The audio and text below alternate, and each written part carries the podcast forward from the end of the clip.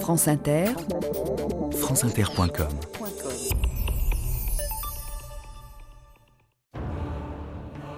J'exercerai la fonction de Premier ministre dans la plénitude de ses attributions et je m'efforcerai de porter la charge qui vient de m'être confiée dans le seul intérêt de la nation.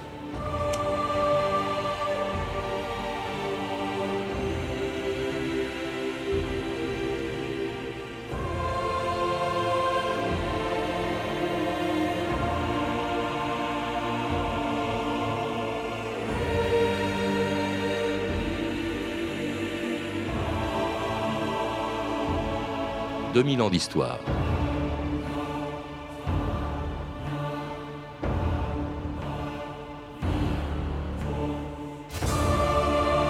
Quand Raymond Barre est devenu Premier ministre le 25 août 1976, personne ou presque n'avait entendu parler de lui.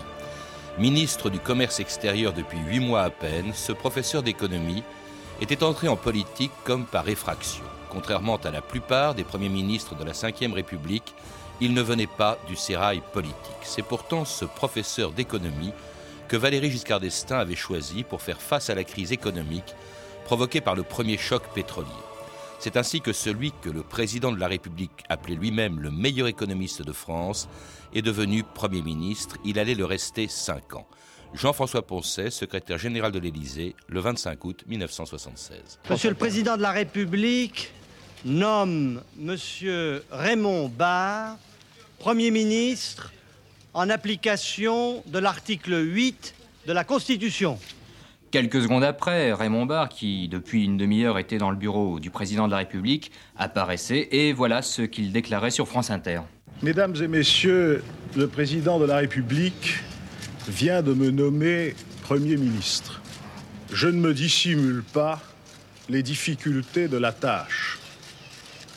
L'objectif principal de la politique du nouveau gouvernement sera de combattre l'inflation et de maintenir la stabilité de notre monnaie.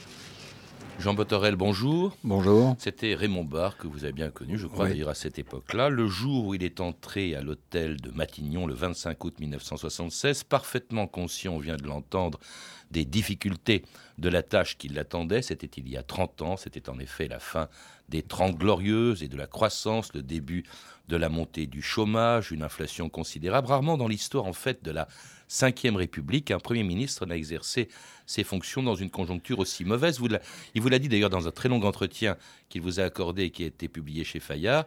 J'ai accepté une mission qui ne me donnait aucune chance d'être populaire. Oui, c'est exact, parce qu'on a probablement oublié l'époque on sortait des Trente Glorieuses, comme vous dites, et on est entré dans l'époque que nous vivons toujours. Au fond, après 30 ans de, croissance, nous sommes entrés depuis ces années-là dans une croissance de, l'ordre de 1 ou 2% 3% maximum par an. Il y avait un taux d'inflation très élevé, on disait un taux à deux chiffres d'ailleurs, qui était de l'ordre de 12, 13, 14% Jacques Chirac avait mené une politique euh, qui était son prédécesseur. Qui était son prédécesseur à Matignon, qui était une politique non pas de rigueur, mais au fond de relance de la consommation, donc avait ajouté encore deux ou trois points à l'inflation. Et puis il y a eu le premier choc pétrolier, et il a été confronté au second choc pétrolier.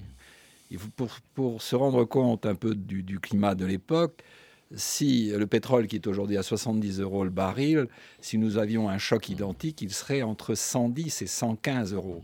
Donc on imagine euh, l'impact que cela a sur l'économie, mais il est arrivé dans cette conjoncture et il est arrivé avec euh, beaucoup de rigueur et de cohérence. On peut dire tout ce qu'on veut, mais en tout cas, il a mené la politique qu'il entendait mener. Alors c'est évidemment cela que l'on retient de lui, c'est pour ça qu'on se souvient de Raymond Barre, alors que quand il est arrivé à Matignon, en fait, presque personne ne le connaissait.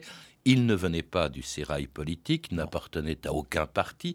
C'est d'abord, au fond, un économiste, un professeur d'économie. Mm. C'est comme ça qu'il été connu, plus connu d'ailleurs par ses étudiants à Sciences Po ou en fac de droit que par le grand public. Oui, très connu par son manuel, par les étudiants, en effet, mm. son manuel d'économie et politique.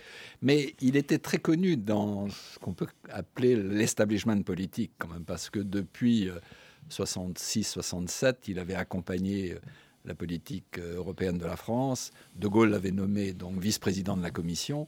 Il avait d'abord été aussi directeur du cabinet du ministre de, l'Industrie, dès, dès Jean-Marcel Jeannet.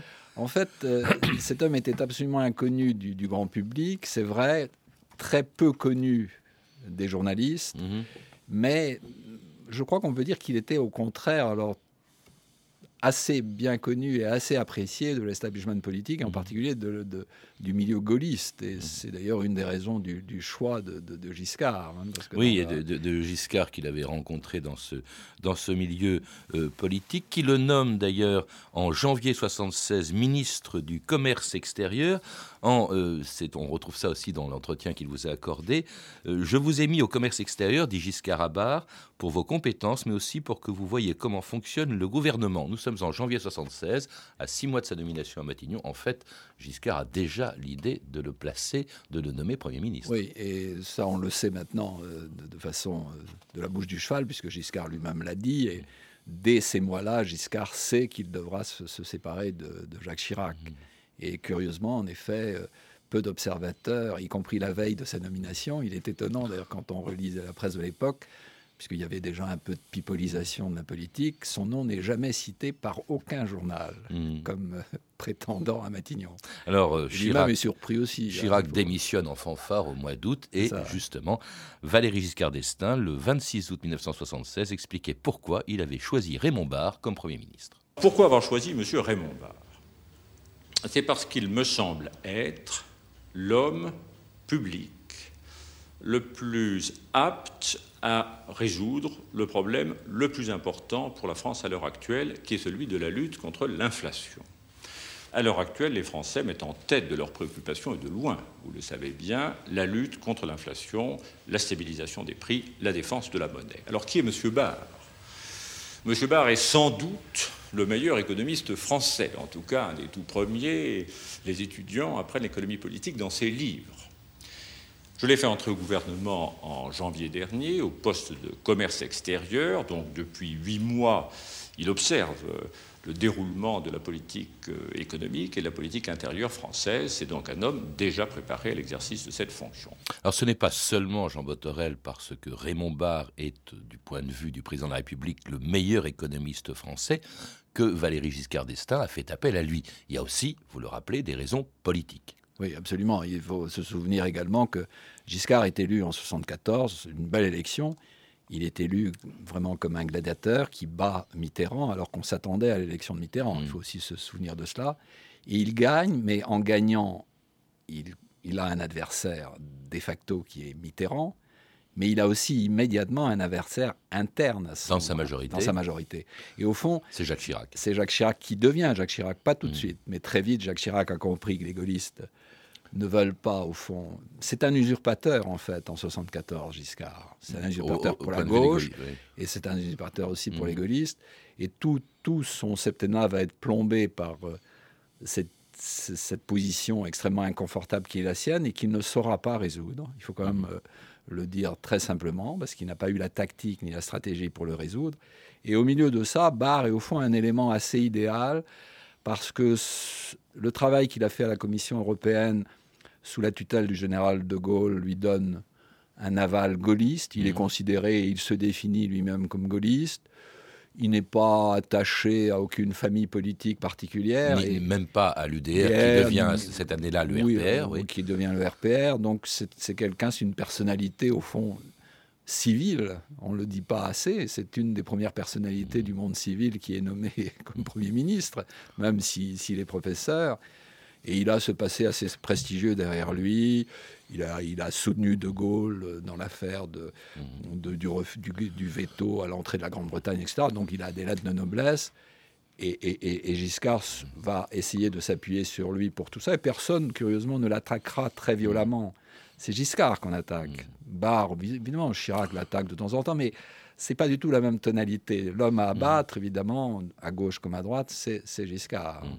Alors d'autant plus que Raymond Barre, il l'affirme lui-même, n'a pas d'ambition politique. Sa priorité, c'est de lutter contre la crise économique. D'ailleurs, en même temps qu'il devient Premier ministre, il prend le portefeuille de l'économie et des finances, ce qui s'est rarement produit euh, dans l'histoire de la Ve République. Et puis alors sa priorité, donc la crise économique contre laquelle, dès 1976, il annonce un plan de rigueur, le plan Barre, qui allait entamer le capital de sympathie dont il bénéficiait en arrivant à Matignon, France Inter et Montbockel, le 29 septembre 1976. Selon un sondage de la Sofres publié par le journal Sud-Ouest, Raymond Barre est jugé sympathique par 61% des personnes interrogées et expérimenté par 57%. Mais l'inquiétude apparaît lorsque l'on parle de l'effort qui sera demandé à chaque catégorie sociale. Je sais que ça fera beaucoup de mécontents, mais j'estime qu'il faut quand même faire quelque chose. Et mon Dieu, je lui souhaite quand même de réussir, si peu que ce soit. Je pense que ce sera toujours l'ouvrier qui sera le, le, plus brimé, ça c'est sûr. Monsieur Barr va être obligé de prendre des mesures euh, fort impopulaires. Jusqu'à présent, on a reculé pour mieux sauter. Et sauter, il faudra, hein, de toute façon. Je pense qu'il faudra faire confiance. Est-ce que vous pensez, Monsieur le Premier ministre, que les Français ont bien saisi votre plan Vous êtes déçu? Pas du tout. Je trouve même que c'est pas mal. Étant donné, étant donné ce qu'il y a dans le plan. Alors qu'est-ce qu'il y avait justement dans ce fameux plan barre, Jean Botorel? Un plan de rigueur d'abord. Oui, hein. d'ailleurs, il, n'avait pas peur des mots. Hein. Raymond Barre était quelqu'un qui employait le mot rigueur quand il était convenu de l'employer. Il n'y avait pas aujourd'hui un, un, jeu de chaise musicale avec le vocabulaire comme aujourd'hui.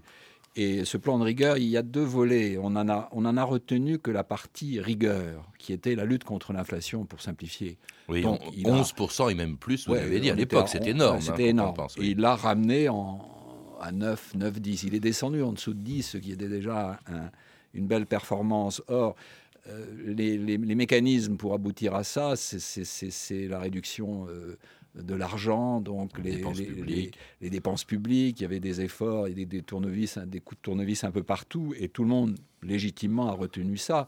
Mais il faut quand même rappeler que conjointement à ce plan de rigueur, il y avait un plan euh, social, il y avait une gestion des chômeurs qui a été mise en place et que l'on a reproché par la suite d'ailleurs à Giscard en disant qu'il faisait de la social-démocratie. Le plan qu'a mis en place à côté de ce plan de rigueur, pour la gestion des chômeurs est quand même extraordinaire. On n'en a pas fait depuis. C'est mmh. avril, il faut le rappeler, c'est la loi d'avril 1977, c'est-à-dire les indemnités de chômage. Elles étaient de 90% du dernier salaire à l'époque. Aujourd'hui, on a fait des ajustements à tout ça. On a essayé de gommer, euh, de réduire, enfin bref. Mais on n'a rien inventé d'autre. Oui, mais enfin, c'est aussi sous Raymond Barre que le chômage va pratiquement ah bah, doubler. Vous donnez les ah bah, chiffres vous-même. 980 000 chômeurs en 1976, 1 700 000, je crois, euh, en, 1980. C'est-à-dire qu'il accuse non seulement le choc économique qui est dû à des tas de facteurs, dont euh, le choc pétrolier, mais il accuse en même temps les, premiers effets de la productivité et, de la crise de la sidérurgie. Il a à gérer un des plus lourds dossiers de, l'après-guerre, qui est euh, la, fin d'une sidérurgie à la française, qui va nécessiter des mises, euh, des, des, licenciements énormes, des plans sociaux énormes. C'est vrai que, comme vous le disiez au départ, qu'il y a peu de périodes où on est confronté à une, telle accumulation de, vrais problèmes. Et, d'impopularité. Il crée, vous le rappelez, c'est lui qui ah, crée bah, les CDD, par exemple. Hein. C'est lui, alors il suggère beaucoup de maladresse. C'est lui qui ah, suggère bah. aux chômeurs quand on dit travailler, créez, votre entreprise. Bon, alors évidemment, c'est pas ça qui va rendre euh, Barr très populaire et sa popularité va vraiment ah dégringoler. Il sera un des plus impopulaires de la cinquième. On. Il, a tous les mots au fond de cette rigueur et de cette crise économique et sociale qui nous touche tous. Et, donc, il en est donné comme responsable. Il faut toujours quelqu'un. Mais il est tout de même aussi assez remarquable que, que Giscard. Euh, L'ait gardé jusqu'au bout. Voilà, il Mais comme bouclier, justement. Mais c'était pas le bon bouclier, dans la mesure où inconsciemment, je trouve que les petites interviews que vous venez de donner le montrent, inconsciemment, les Français savaient qu'il fallait d'une manière ou d'une autre faire quelque chose. Alors, il n'a pas le vocabulaire. En tout cas, son impopularité fait que, euh, évidemment, il a plus beaucoup d'amis en politique, et notamment alors le RPR, qui fait partie de la majorité, ah qui n'a jamais cessé ah de, le harceler, ah euh, de refuser de voter les budgets qui doivent passer par le 49.3, etc.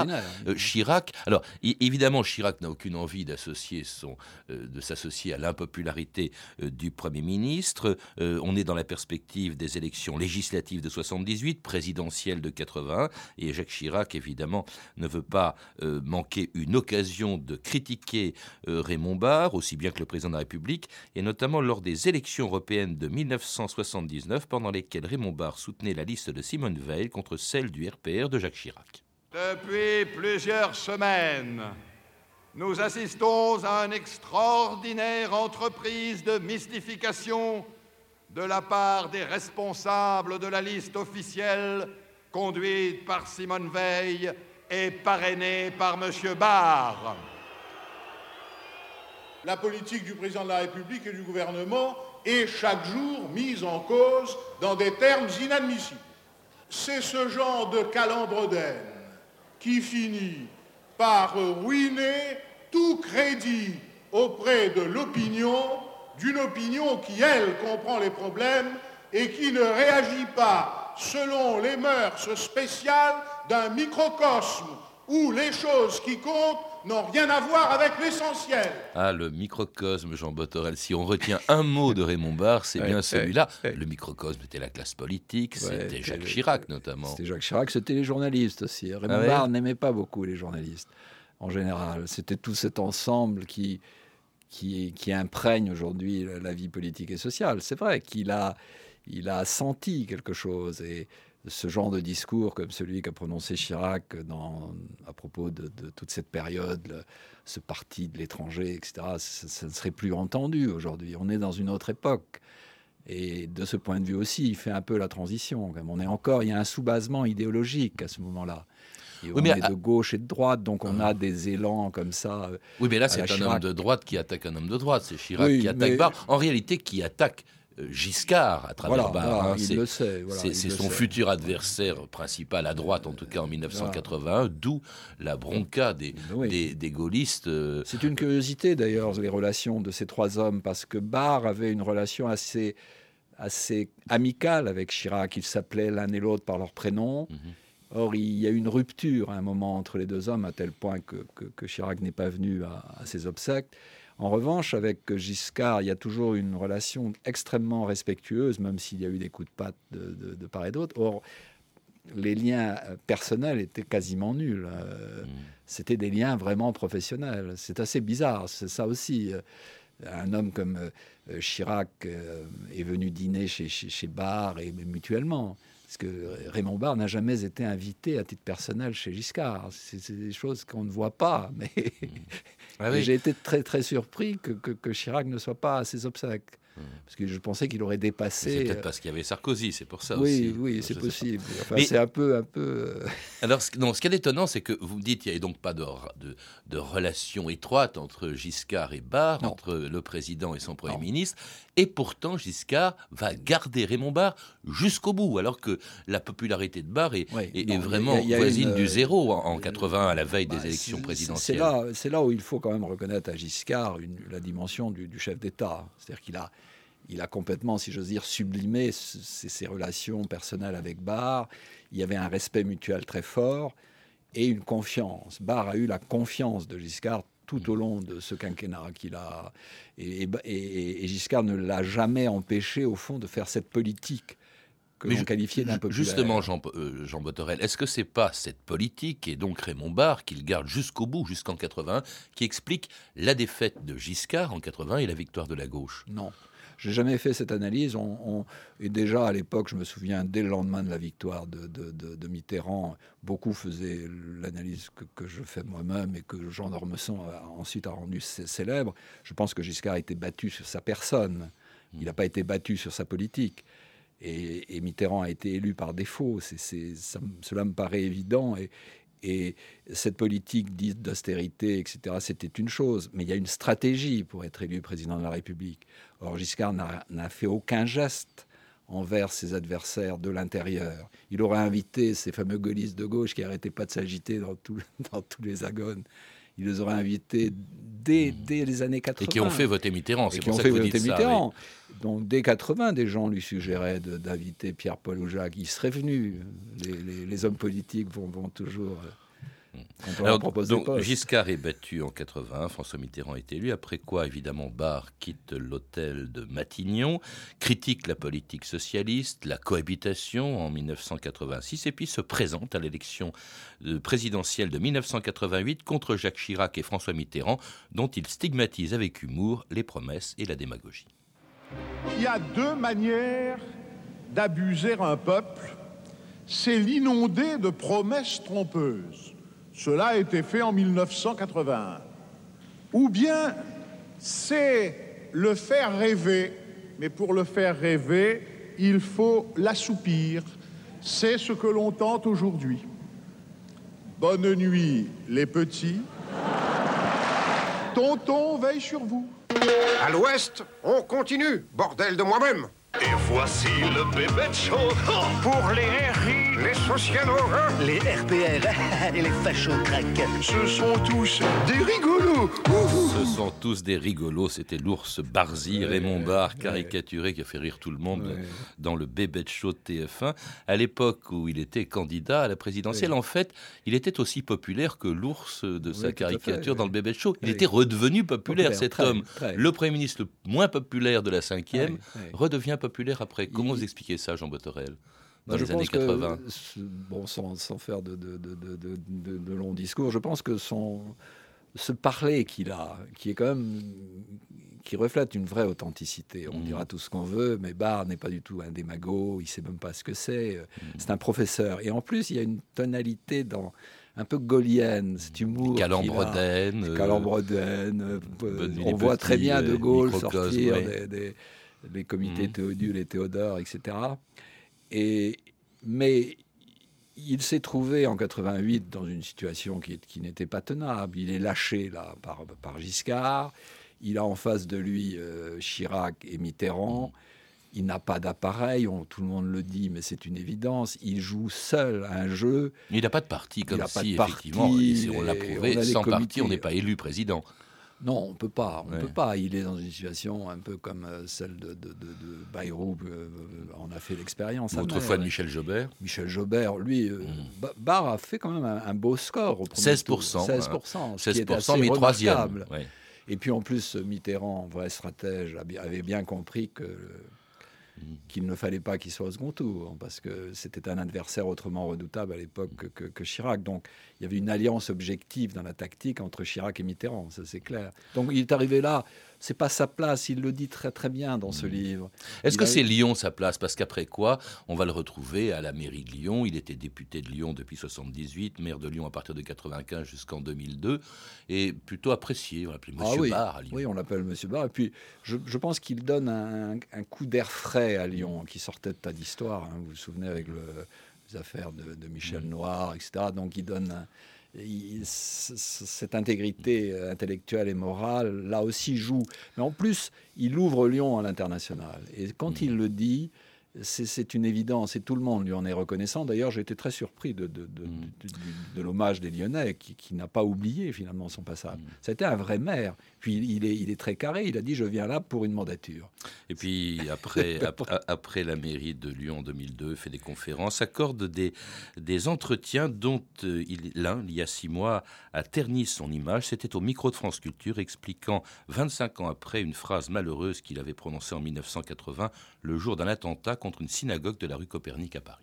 Monsieur le Premier ministre, vous avez eu, euh, les Français s'en souviennent, un mot malheureux au moment de oh l'attentat de la rue Copernic. Vous avez dit votre indignation devant cet attentat odieux qui voulait frapper les Juifs se trouvant dans cette synagogue et qui a frappé des Français innocents qui traversaient la rue Copernic. Oui. C'est l'expression de Français innocents sur laquelle je voudrais revenir. Parce que c'était des Français qui circulaient dans la rue et qui se trouvent fauchés parce que on veut faire sauter une synagogue ils font un attentat aveugle et il y a trois Français non juifs. C'est une réalité. Non juifs. Mais ça ne veut pas dire que les juifs, eux, ne sont pas français. Non, euh, je suis très clair sur ce point. Sur cette affaire, je considère que le lobby juif est capable de monter des opérations qui sont indignes.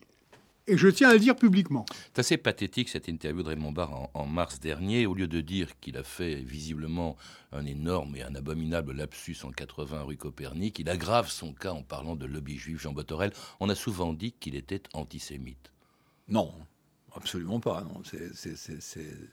C'est ridicule. D'abord, ça n'appartient ni à sa culture, ni. Mhm. Et d'ailleurs, il a, il a, quelqu'un comme Théo Klein, par exemple, euh, lui a rendu euh, justice de tout ça. Et non, euh, Barr est un entêté. Bon, c'est quand même une de, ses caractéristiques. Mm. Il a été terriblement blessé par ce qui s'est passé après sa déclaration à propos de Copernic. C'est quelque chose qui lui reste. Et, chaque fois qu'il évoque cet épisode, il lui arrive en effet de, de déraper il est convaincu qu'on lui fait un très mauvais procès, qu'on le vise, qu'on et c'est vrai que euh, il pouvait dire, comme vous dites, j'ai fait une connerie et puis c'était terminé. Mais cela étant, la manière dont certains se, sont euh, déployés après son intervention là que vous venez de passer, c'est aussi un peu, un peu ridicule. Oui, mais la défense, dans la même interview de Maurice Papon, qui était son ministre. Ah, il, a, il a jamais. Euh, non, mais là, on exagère. Il, il, dit qu'il était un bouc émissaire, etc. Il justifie sa politique à Bordeaux, euh, celle de Papon. Il a, il a dit, il a dit que, il a parlé d'une période. Il a fait exactement ce qu'a fait Mesmer au procès Papon. Il y a beaucoup de gaullistes qui. Moi, je ne juge pas de cette épisode, de cette période parce que je, je ne sais. Je, beaucoup d'entre nous n'étions pas nés, euh, mm. mais on lui fait un procès et ce procès procès-là, il ne, l'accepte pas. Il, dit quelquefois, en effet, des bêtises. Alors, Raymond Barre est mort cinq mois après cet entretien. Qu'est-ce qu'on retiendra, Jean Botorel, au fond de son passage pendant cinq ans, ce qui est très long euh, euh, pour un Premier ministre à, Matignon, oui, après Pompidou, je crois. Euh, quelle est la place, au fond, qu'il occupe dans l'histoire de la Ve République? Je pense que quand on reviendra sur cette période, on découvrira que que les outils, si vous voulez, d'un gouvernement tels qu'il les a appliqués, c'est-à-dire la politique monétaire, la politique budgétaire et la gestion sociale de nos pays, n'a pas beaucoup changé. On, a, on est toujours dans les mêmes schémas, dans les mêmes recettes. On a beau faire des commissions de ceci ou cela. Et Barr avait posé des, jalons dès cette époque-là que peu ou prou, on est bien obligé aujourd'hui de, poursuivre ou, d'y... On est même obligé d'y revenir. Ce que lui n'a pas connu, c'est euh, le phénomène de la, ce qu'on appelle la financiarisation de l'économie. C'est quelque chose qu'il n'a pas connu, qu'il n'a pas appréhendé. Et ça, c'est la, vraie nouveauté de, notre époque et de notre génération. Lui n'a pas connu ça, mais autrement, euh, depuis qu'il est passé au gouvernement, bon an, mal an, les recettes qu'il a essayé de donner, on y revient. C'est ça qui est, assez fascinant. Merci Jean Botorel. Je rappelle que vous connaissiez Raymond Barre depuis 1976 et que vous avez récemment publié donc un livre de conversation avec lui sur sa vie, L'expérience du pouvoir, conversation avec Raymond Barre, édité chez Fayard dans la collection Témoignages pour l'histoire. Vous avez pu entendre un extrait de l'émission de Raphaël Enthoven, Le rendez-vous des politiques, diffusé le 1er mars dernier sur France Culture. Sachez enfin que la chaîne Histoire rediffusera la série Mémoire vivante consacrée à Raymond Barre. 4 heures d'entretien sur sa vie qui seront diffusées en deux parties les lundis 10 et mardi 11 septembre à 9h15. Vous pouvez retrouver toutes ces références par téléphone au 32 30, 34 centimes la minute ou sur le site franceinter.com. C'était 2000 ans d'histoire.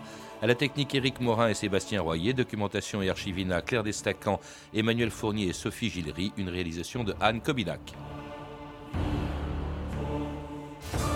Demain, dans 2000 ans d'histoire, à l'occasion du 60e anniversaire de sa création, le service de renseignement le plus célèbre du monde, la CIA.